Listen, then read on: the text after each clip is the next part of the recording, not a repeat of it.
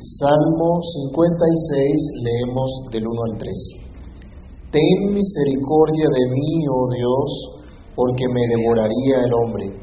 Me oprime combatiéndome cada día. Todo el día mis enemigos me pisotean, porque muchos son los que pelean contra mí con soberbia.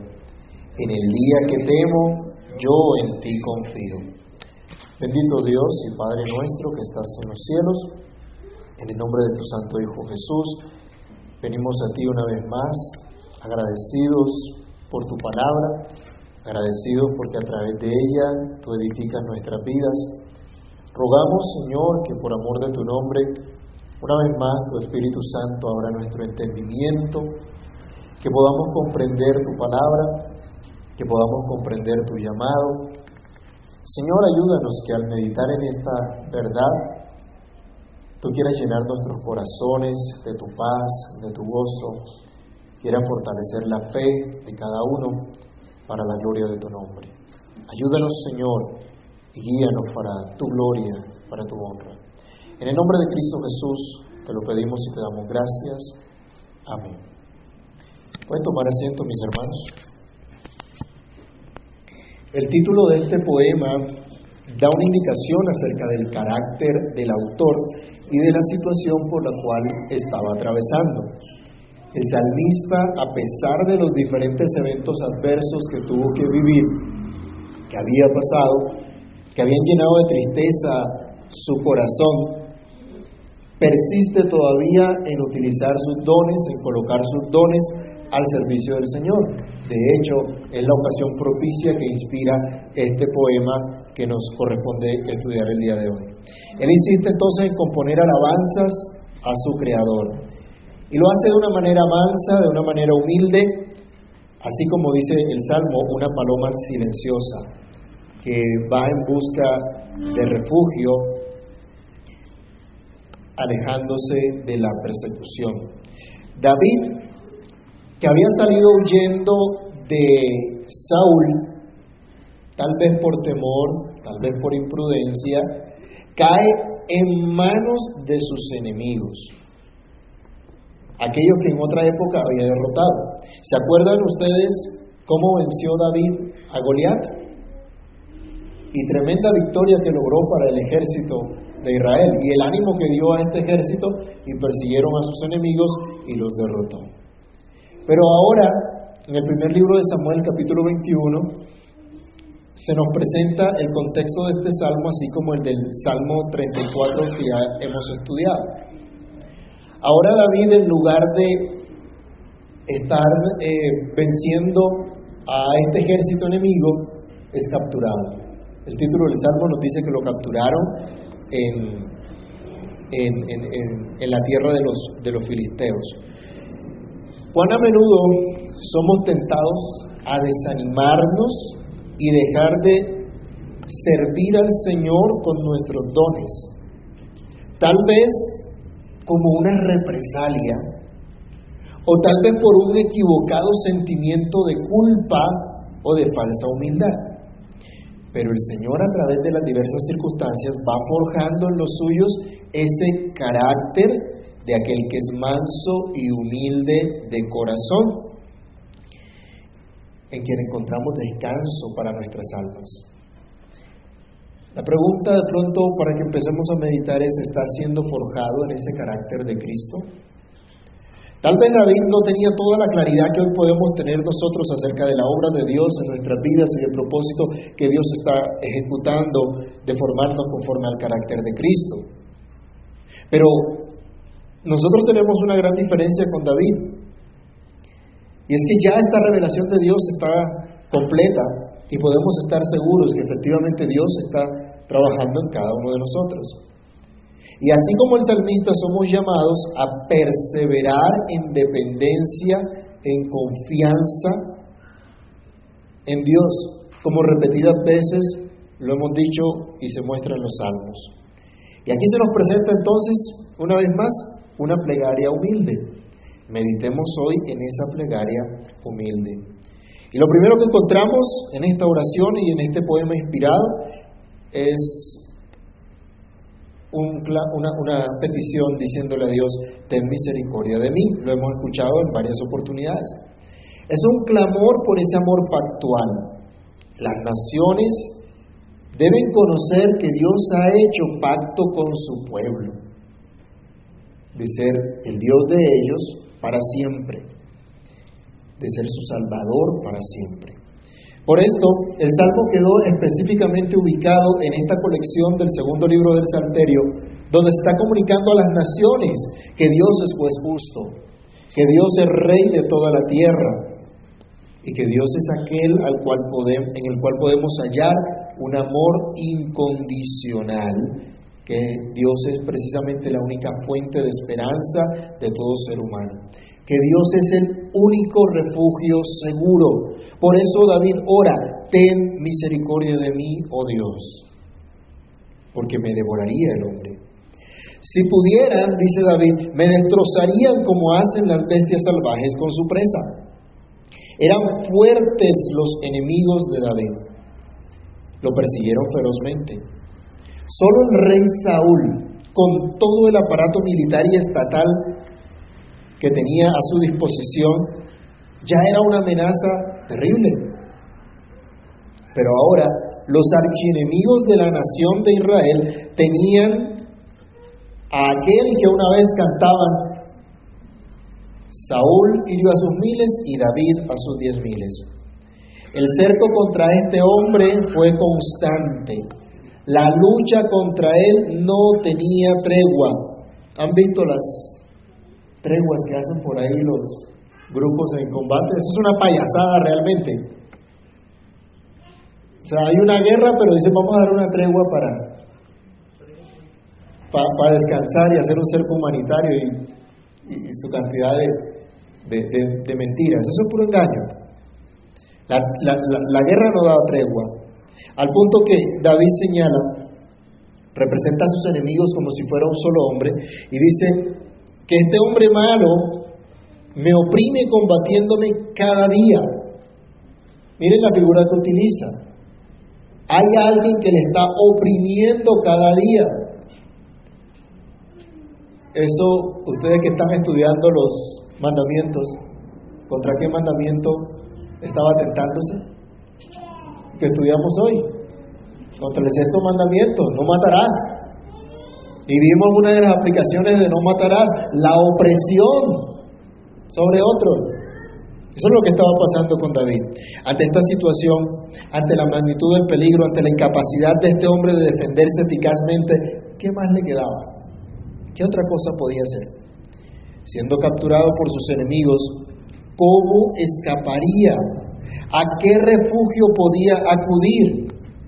No eran precisamente las mejores circunstancias para tener una mente completamente reposada, completamente tranquila, para tener un tiempo a solas de meditación tranquila en Dios, para orar y estudiar su palabra, para escribir un poema. ¿Qué se imaginan ustedes que necesita una persona para escribir un poema?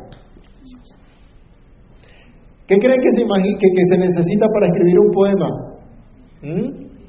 Ah, necesita inspiración. ¿Y dónde se encuentra la inspiración? En los parajes hermosos, en las situaciones más eh, cálidas, más eh, amables. Fue eso lo que vivió David, ¿no? La gente que hace música hoy día, bueno, ruido, podemos decirle, ¿en qué se inspiran? Tonterías, en babosadas, en inmundicia. Este hombre fue inspirado y fue llevado por Dios a componer este poema en medio de la situación que estaba viviendo, en medio de esta situación que era bien complicada. Muy seguramente este poema fue compuesto o escrito como tal con posterioridad. Pero el salmista nos da testimonio del clamor que tuvo en medio de esta situación y queda escrito para que el adorador, el pueblo de Dios, pueda públicamente exaltar el nombre del Señor entonando este cántico. Decía, porque muchos son los que pelean contra mí. En el versículo 2 se nos muestra la complejidad de la situación. Se nos dice que son muchos los que le hacen la guerra de manera altiva, de manera arrogante o como dice nuestra traducción, con soberbia.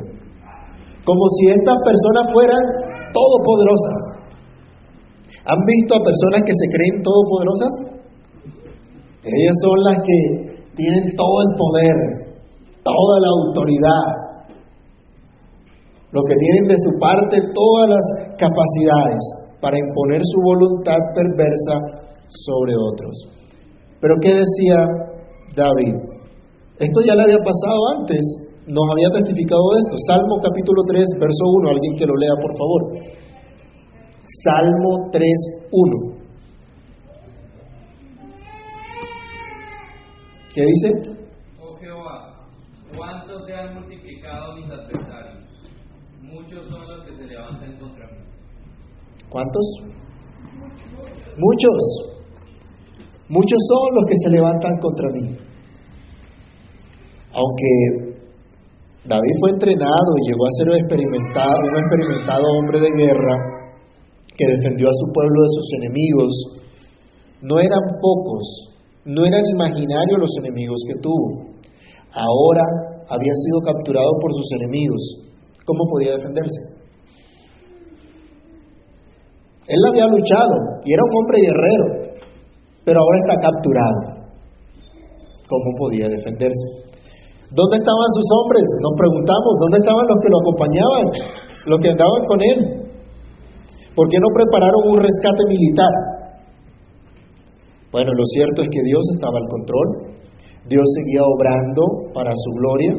Aunque por momentos, de pronto él no lograba ver esto claramente, así como nosotros a veces no logramos ver claramente que Dios está al control. Pero precisamente ante esta situación, el salmista es llamado a clamar, ten misericordia de mí, oh Dios, porque son muchos los adversarios.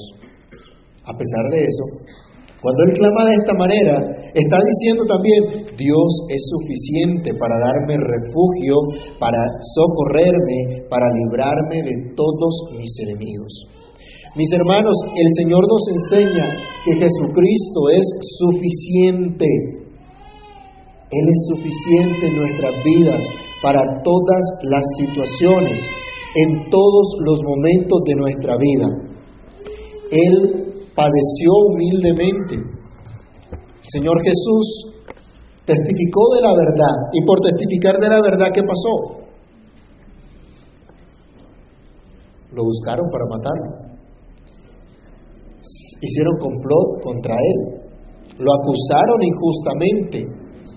Pero Cristo no bajó de la cruz contra la injuria de los que se burlaban de él y le decían, baje de la cruz si es el Hijo de Dios para que creamos en él.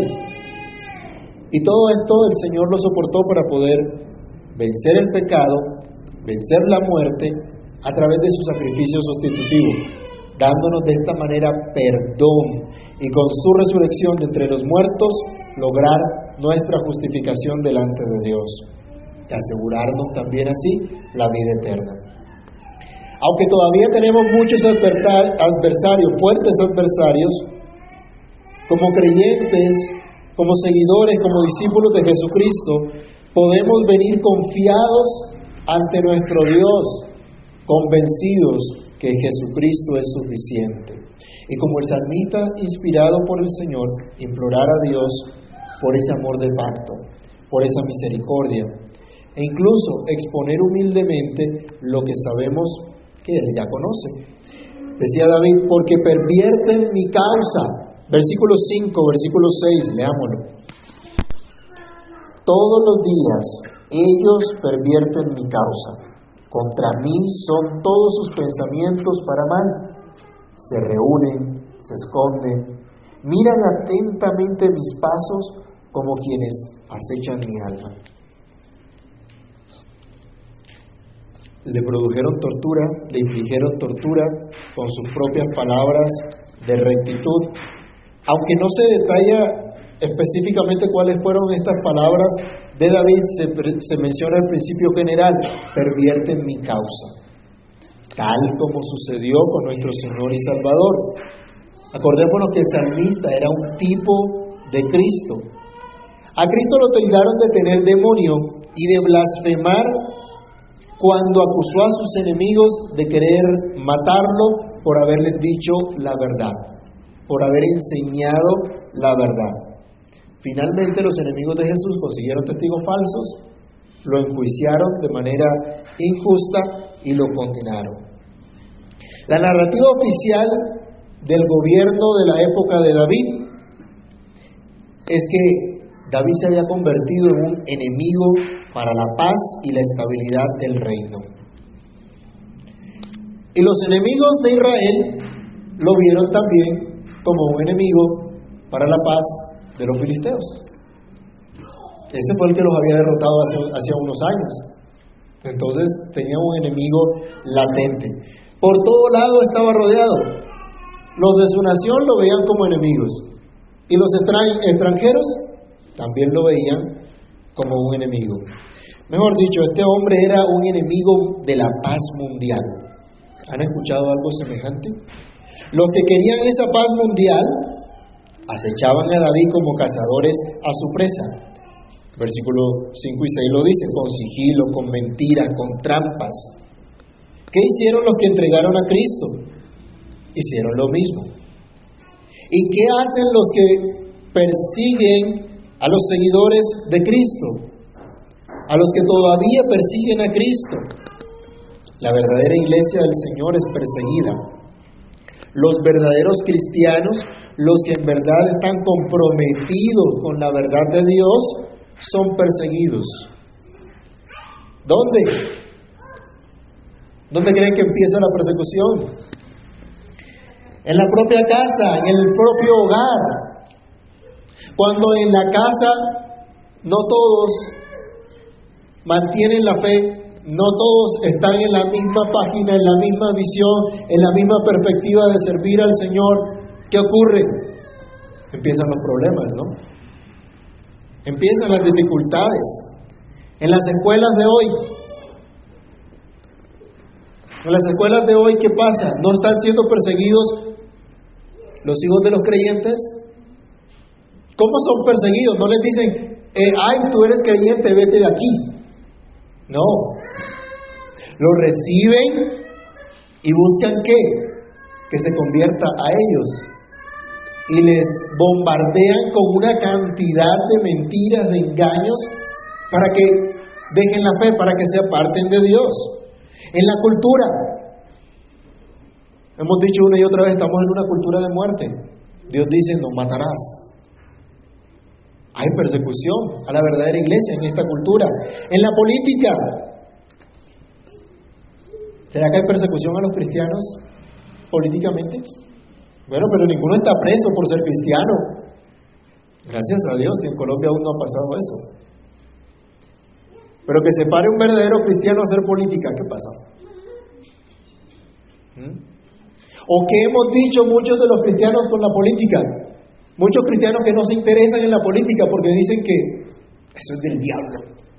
Unos dicen así y otros, ah, ¿para qué? Y si no hay cristianos haciendo política, entonces, ¿quién la hace? ¿Qué piensan? Los hijos del diablo, ahora sí, esos son los que sí hacen la política y los que nos gobiernan. Porque dijimos, no, nosotros no no, estamos para eso. Mis hermanos, en la educación, en toda la sociedad en general, si alguien se atreve hoy a disentir esas ideologías pluralistas, es tildado como un enemigo de la paz mundial. Si la Iglesia atiende fielmente su llamado de ser luz, de ser sal, téngalo por seguro, será blanco de los ataques más fuertes. Han visto en diferentes partes el ataque a la iglesia de Jesucristo? Desde adentro y desde afuera. Porque se permea dentro de la iglesia, se infiltra dentro de la iglesia estas ideologías perversas. Y por eso hoy vemos iglesias llamadas liberales que han dejado los principios de la palabra de Dios para decir que son más incluyentes. Porque hablan de los, de las y de les. Eso no es ser inclusivo. Eso es una mentira simplemente. Pero se han puesto a la par de las ideologías que hay hoy día para no tener persecución. ¿Qué hacen? Han pervertido, han deslegitimizado la predicación, la proclamación del Evangelio que hace la iglesia de Cristo. ¿Buscando qué? Acabar con la iglesia, destruir la iglesia. Gracias a Dios porque es Cristo quien defiende a su pueblo y por eso los que realmente son del Señor pueden venir humildemente como hacía David y ofrecer una plegaria al Señor pidiendo, ten misericordia de mí, oh Dios. Pero el versículo 3 nos lleva a nuestra segunda reflexión. Una y otra vez el salmista dice en todos estos poemas, en ti confiaré. Dice el versículo, el versículo número 3 de nuestro salmo, en el día que temo, yo en ti confío. Hermanos, ante todo lo que experimentamos y aún lo que el Señor en su providencia permita, debemos aprender como este hombre, venir al Señor pidiendo misericordia y manifestar una verdadera disposición de depender de Dios solamente, de esperar en Dios solamente. Y por eso en esta plegaria humilde que dice en ti confiaré, estar dispuesto, incluso cuando llega el miedo. Enfáticamente el salmista expresa su confianza y su disposición de continuar confiando en el Señor. Por eso él dice acá, en el día del miedo, yo en ti confiaré. Él ha podido decir, o sea, nosotros en nuestro idioma podemos decir, bueno, en ti voy a confiar. En ti confío y ya. Pero se quiere dar este énfasis. En el día del miedo, yo en ti confiaré. Aunque haya temor, mi disposición es seguir confiando. En ti confiaré. No es que esté diciendo, en el futuro voy a, confiar, pero ahora no. Cuando dice en ti confiaré, estoy confiando, y voy a mantenerme en esta acción. La acción no ha terminado. El confiar en Dios no ha terminado. Y nuestra vida de confianza, de dependencia de Dios, no ha terminado, hermanos. Y no va a terminar todavía. Todos los días que el Señor nos tenga. Confiaremos, esperaremos en el Señor el salmista nos dice en el día del miedo, ¿qué se imaginan ahí? Él era súper valiente, ¿cierto? Él era el super David, él no le tenía miedo a nadie. Yo no nací el día del miedo, dicen por ahí. No, David sí sentía miedo. David sí tuvo miedo. Pero dice, en el día del miedo o en el día que temo, yo en ti confiaré.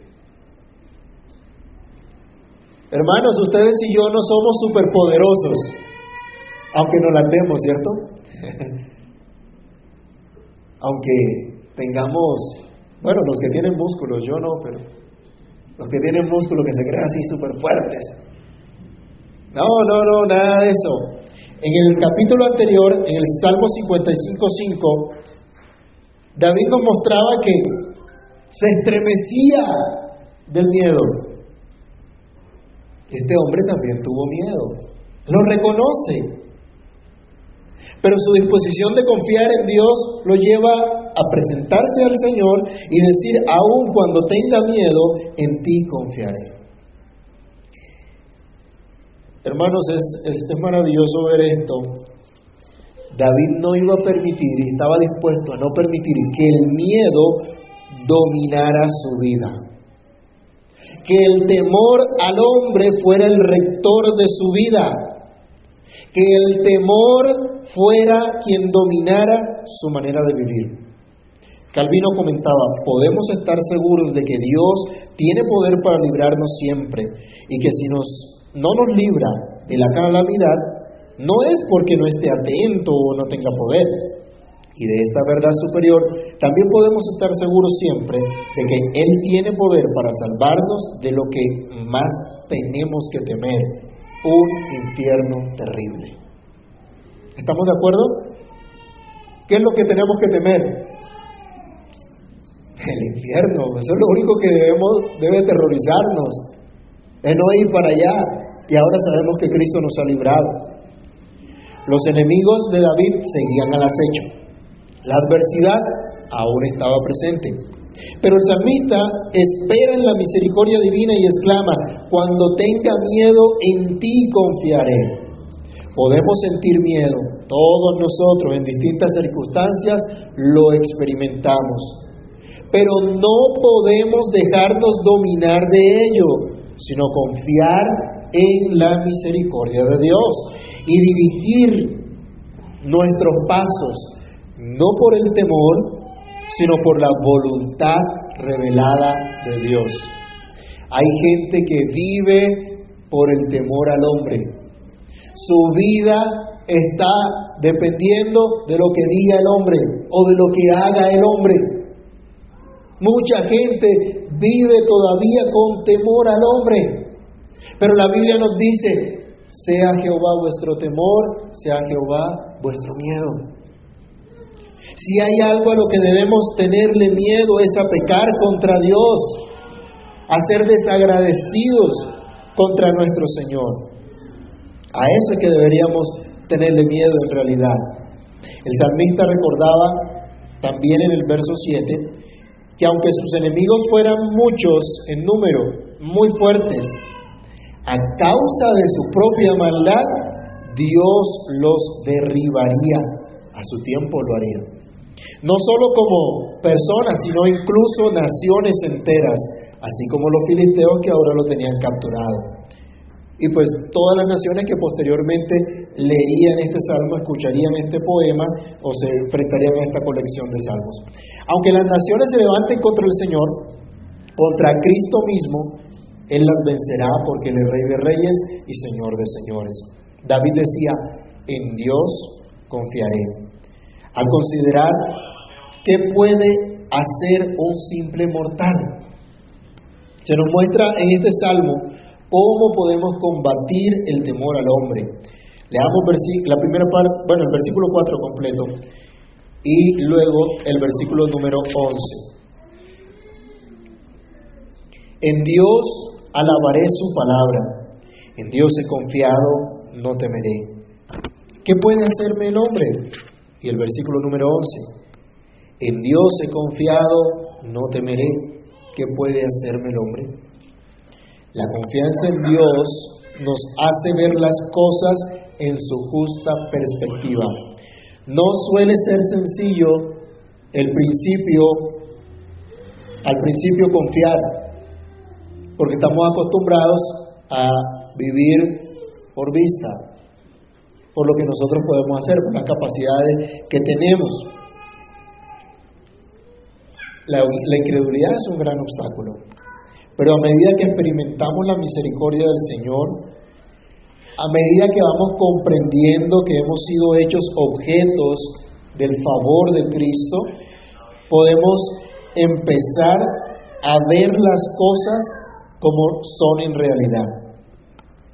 Aprendemos que solo Dios debe ser nuestro temor. Ser rebeldes contra Él, ser desagradecidos contra su amor, ese debe ser nuestro miedo. Entonces podemos llegar a ver a aquellos que se levantan contra Dios y contra su iglesia como realmente son, como simples mortales. David en, la primer, en el primer versículo que leíamos, versículo 4, se refiere a los hombres como meros mortales, como carne, diciendo es simplemente carne o barro. En el último en el último versículo dice, son hijos de hombre, hijos de Adán, mortales simplemente, nada más, polvo de la tierra. Habiendo pecado están expuestos a la ira de Dios. seres mortales así como nosotros. ¿Quiénes son los que hoy se levantan contra la iglesia del Señor? No son extraterrestres, son seres mortales. Pueden tener mucho poder, mucho dinero, pero son seres mortales. ¿Contra quién nos enfrentamos en diferentes situaciones? Seres mortales. No importa que tan encumbrados estén, no son más que seres mortales. Así que podemos decir como el salmista, ¿qué puede hacerme el hombre? No llegarán más allá de lo que el Señor en su santa, justa y sabia providencia determine. Así que, habiendo presentado a Dios este clamor y habiendo mostrado su disposición de confiar en Dios, ahora le dice, te alabaré. Una, una, una constante en los salmos, te alabaré. En todo el salterio es esta constante. Hermanos, nos regocijamos en Dios, estamos dispuestos a alabarle, a expresar admiración, reverencia, respeto por todas sus perfecciones, por todas sus obras? ¿O es que no hemos conocido realmente al Señor? El que no está dispuesto a exaltar a Dios, en realidad no le ha conocido, no ha entendido lo que Dios es y lo que Dios hace.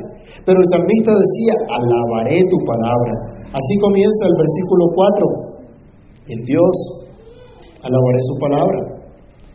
Solo en Dios David encontraba la razón de alabanza. Solo en las perfecciones de Dios, en sus obras que son santas, justas, sabias, misericordiosas, son dignas de alabanza. Vayamos a Filipenses 4:8 y recordemos lo que el apóstol Pablo nos llama también a considerar, a recordar, a pensar. ¿Qué nos dice Filipenses 4:8?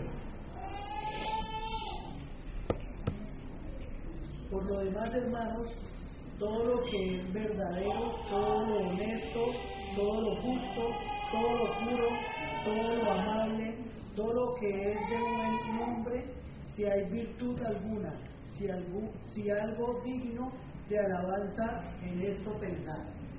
¿Ok? ¿Y qué es lo que encontramos en Dios? ¿Y qué deberíamos pensar entonces? La virtud está en Dios. Las perfecciones de Dios el entendimiento de sus obras, ¿dónde lo encontramos? En su revelación, ¿verdad? En su palabra. Así es que en la palabra de Dios encontramos la fortaleza en medio de las pruebas. Encontramos el recuerdo de sus promesas, el entendimiento de sus promesas, así como sus advertencias, son precisamente el ánimo para nuestras vidas lo encontramos en su palabra.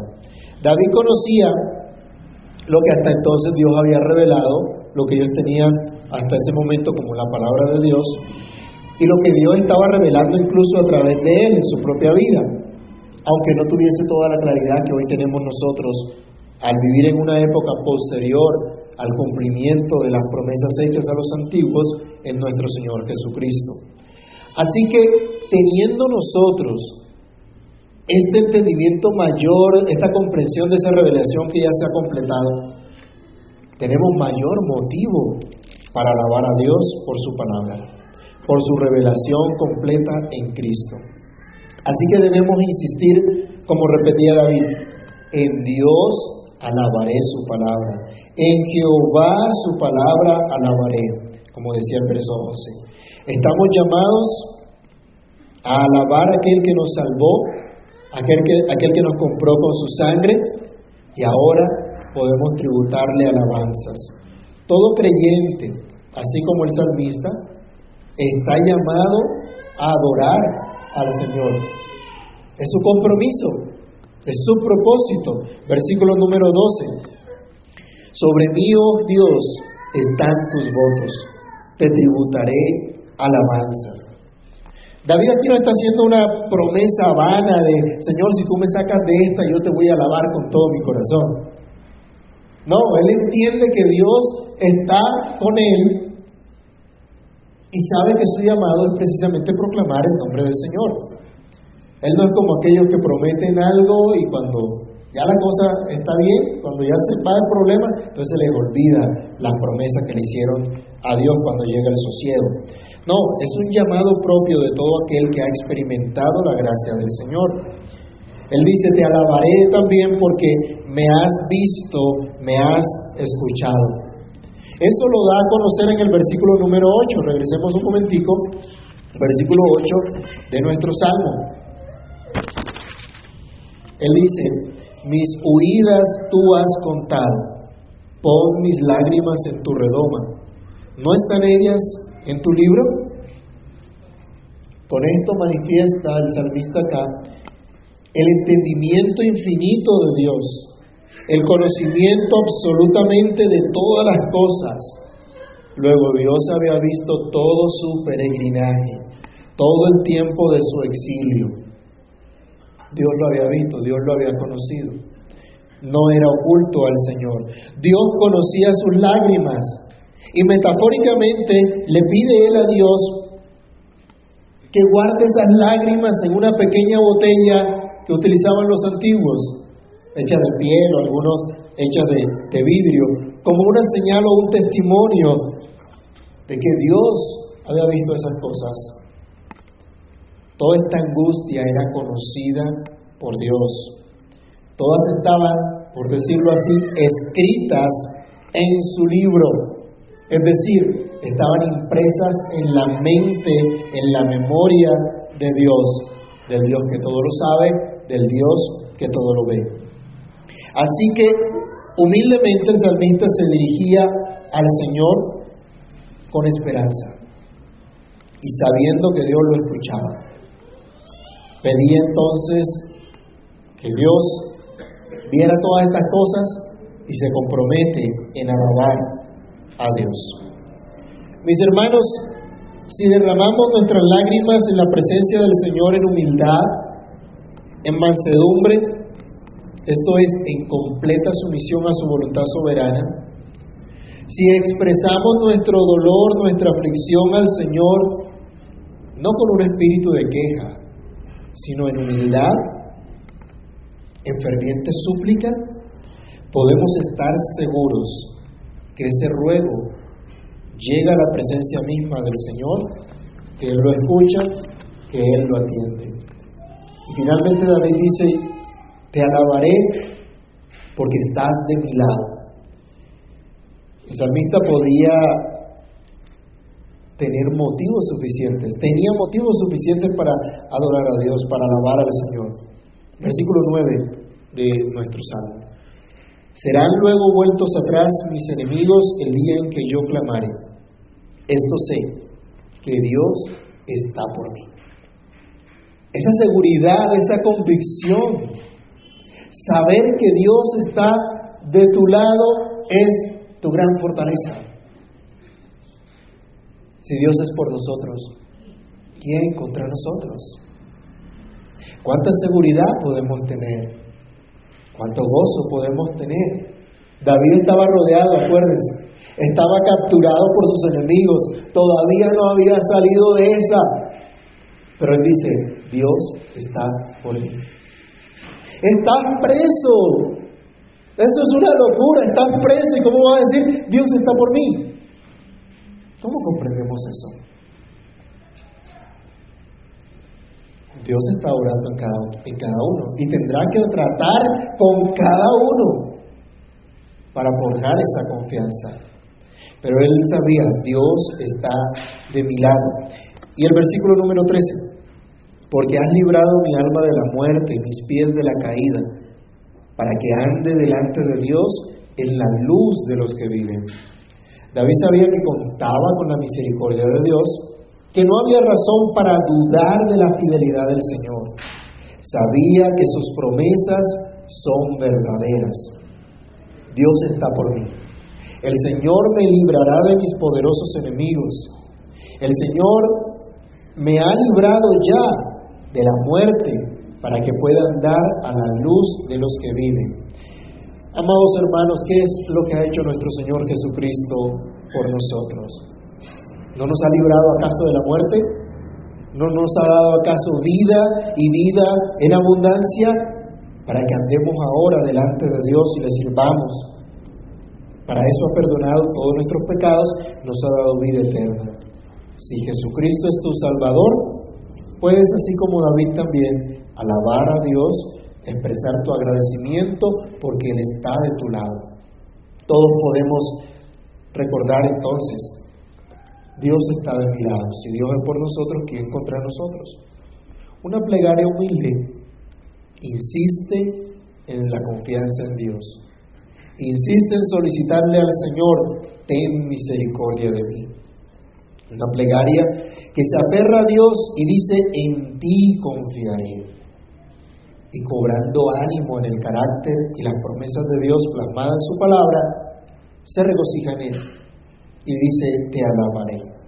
Esa es la plegaria que hizo David para enseñar a todo el pueblo de Dios, para que oremos, cantemos al Señor, incluso cuando nos sintamos atrapados por la adversidad y no haya salida aparente. Ante lo que vive la iglesia hoy día, debemos recordar la necesidad de mirar solo a nuestro Salvador, de confiar solo en Cristo, de abandonarnos en sus manos mientras hacemos lo que Él nos ha mandado esperando solo en su misericordia, proclamando y alabando su palabra. Oremos. Padre que estás en los cielos, en el nombre de nuestro Señor Jesucristo te damos gracias. Gracias Señor porque siempre tu palabra traes consuelo, traes aliento a nuestras vidas, traes fortaleza. Gracias Señor porque vemos en tu palabra que tú eres fiel, que podemos confiar en ti, que no es en vano, Señor, venir ante tu presencia. Yo te ruego, Dios, que nos ayudes, que obres en cada uno de nosotros, que obres en nuestros corazones, para que podamos aprender a someternos a ti en medio de cualquier situación, a honrarte, a exaltarte con todo nuestro corazón. Padre Santo, ayúdanos. Ayúdanos por amor de tu nombre. Obra en nuestras vidas. Y permite, Dios, que crezcamos en esa disposición de confiar en ti, de alabar tu santo nombre y de saber que nuestra vida está en tus manos, pase lo que pase. En tus manos nos colocamos, oh Dios. Te damos gracias en el nombre del Señor Jesús. Amén y amén.